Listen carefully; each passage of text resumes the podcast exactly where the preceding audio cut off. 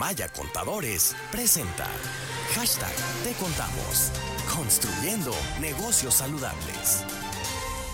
Me da mucho gusto saludar en este espacio a Luz Guzmán, usted la conoce, asesor fiscal y contador público de Maya Contadores, como siempre. Bienvenida Luz, ¿cómo estás? Hola, muy buenas tardes, Daniel. Muy bien, gracias. Aquí estamos. Gracias a ti, como siempre, por tomarnos esta llamada. Y bueno, el tema del día es cambios en materia de deducción y también manejo de inversiones para el año 2022. ¿Qué cambios en impuestos habrá de entrada para el siguiente año, Luz?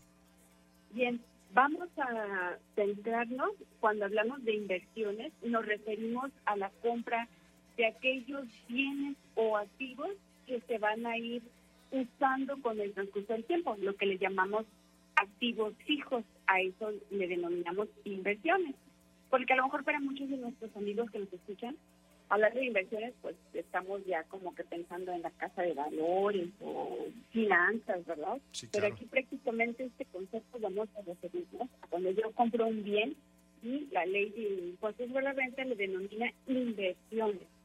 Uno de esos cambios para este año 2022 que tiene que ver con el pago de impuestos es que al momento de considerar el monto original de la inversión, es decir, cuando yo adquiero este bien, ya me un carro, un equipo de cómputo, un edificio, etcétera, básicamente se va a incrementar al monto original de la inversión también lo que yo pagué por el acarreo, por el flete y por el embalaje de la adquisición de ese bien. Me suena bastante lógico, ya ves que ahora muchas compras las hacen por internet. Entonces, si yo estoy pidiendo una computadora, bueno, ese gastos de envío también van a formar parte del monto original de la inversión para poderlos deducir. Y aquí mes con mes se considera un porcentaje de esta deducción que lo vamos a considerar como un gasto. Estos porcentajes también se incrementan, entonces disminuye los plazos de deducción, pero incrementa el importe de lo que yo puedo deducir. Oye, y en otro tema también muy importante que va referido, y a lo mejor podría parecer muy básico, ¿cuándo se declaran los impuestos en 2022? ¿Algún tipo de cambio, Luz? Eh, van a seguir siendo mensuales. Sigue siendo a más tardar el día 17, es decir, enero 2022. Lo voy a estar presentando en febrero del 2022.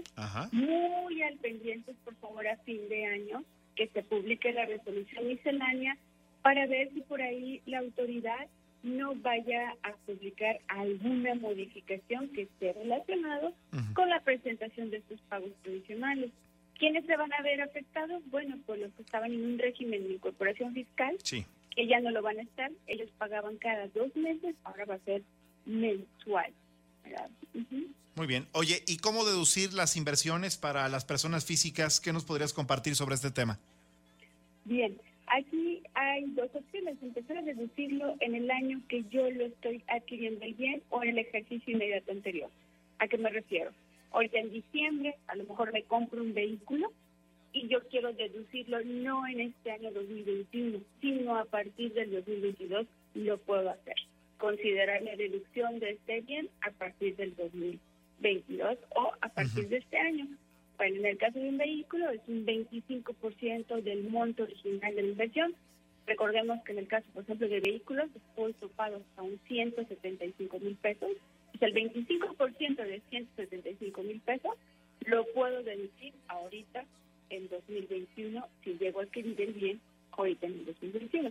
Si no, sería hasta el próximo año. ¿Qué es la miscelánea fiscal 2022? Y de pronto hablamos de esto mucho en los medios de comunicación, la gente lo escucha, pero no está tan familiarizada con este concepto. ¿Qué podríamos compartirles para desmenuzar un poquito de qué significa ese concepto en específico, Luz? Bueno, vamos a ponerlo en términos eh, coloquiales, ¿no?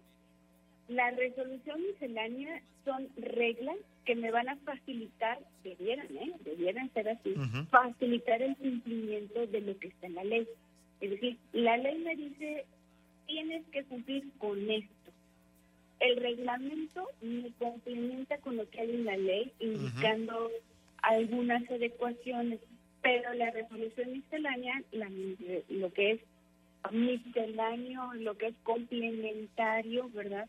Me va a decir el cómo, me va a dar esas facilidades de cumplimiento, indicándome los cómo. Muy bien. Y finalmente, Luz, preguntarte en esta tarde, ¿qué va a pasar con el régimen de incorporación fiscal para el año que está por comenzar? RIP. El famoso RIF. Casi, casi, ¿no? O sea, el, el RIF, RIP. Exactamente. Bueno, aquí varios de nuestros amigos que están en el régimen de incorporación fiscal hasta el 31 de agosto, muy abusados y apúntelo. Ahí pongan el refri o donde usted más vea en su calendario que se ponga en contacto con su contador o usted está recordando que a más tardar el 31 de enero del 2022, si quiere seguir el régimen de incorporación fiscal, tiene que presentar un aviso al. Si no lo presenta la autoridad de manera automática, lo va a pasar al régimen simplificado de confianza, que ya los contadores le dicen reciclo ya sabes, somos muy chistosos los contadores para poner nombre a todo, ¿no? Entonces ahora es RECICO. Lo que antes era RIF es RECICO. Pero si quieres continuar con el RIF, a más tardar el 1 de enero de 2022 hay que presentar este RIF. Pues estimada Luz, como siempre te agradezco muchísimo por aclarar algunas de las dudas que tenemos sobre este tema y sobre todo también la audiencia de RR Noticias. Por favor, recuérdanos dónde podemos encontrarte tanto a ti como a todos nuestros amigos de Maya Contadores. Con mucho gusto, a través de nuestras redes sociales pueden visitarnos y también a través del correo electrónico información arroba mayacontadores.com. Gracias, Luz, que tengas una excelente tarde. Gracias, un placer. Buenas tardes. Igualmente, son ya las 2 de la tarde con 18 minutos. En Maya Contadores, hacemos algo más que consultar. Le damos soluciones efectivas que garantizan el crecimiento y la seguridad de su negocio. Información arroba mayacontadores.com.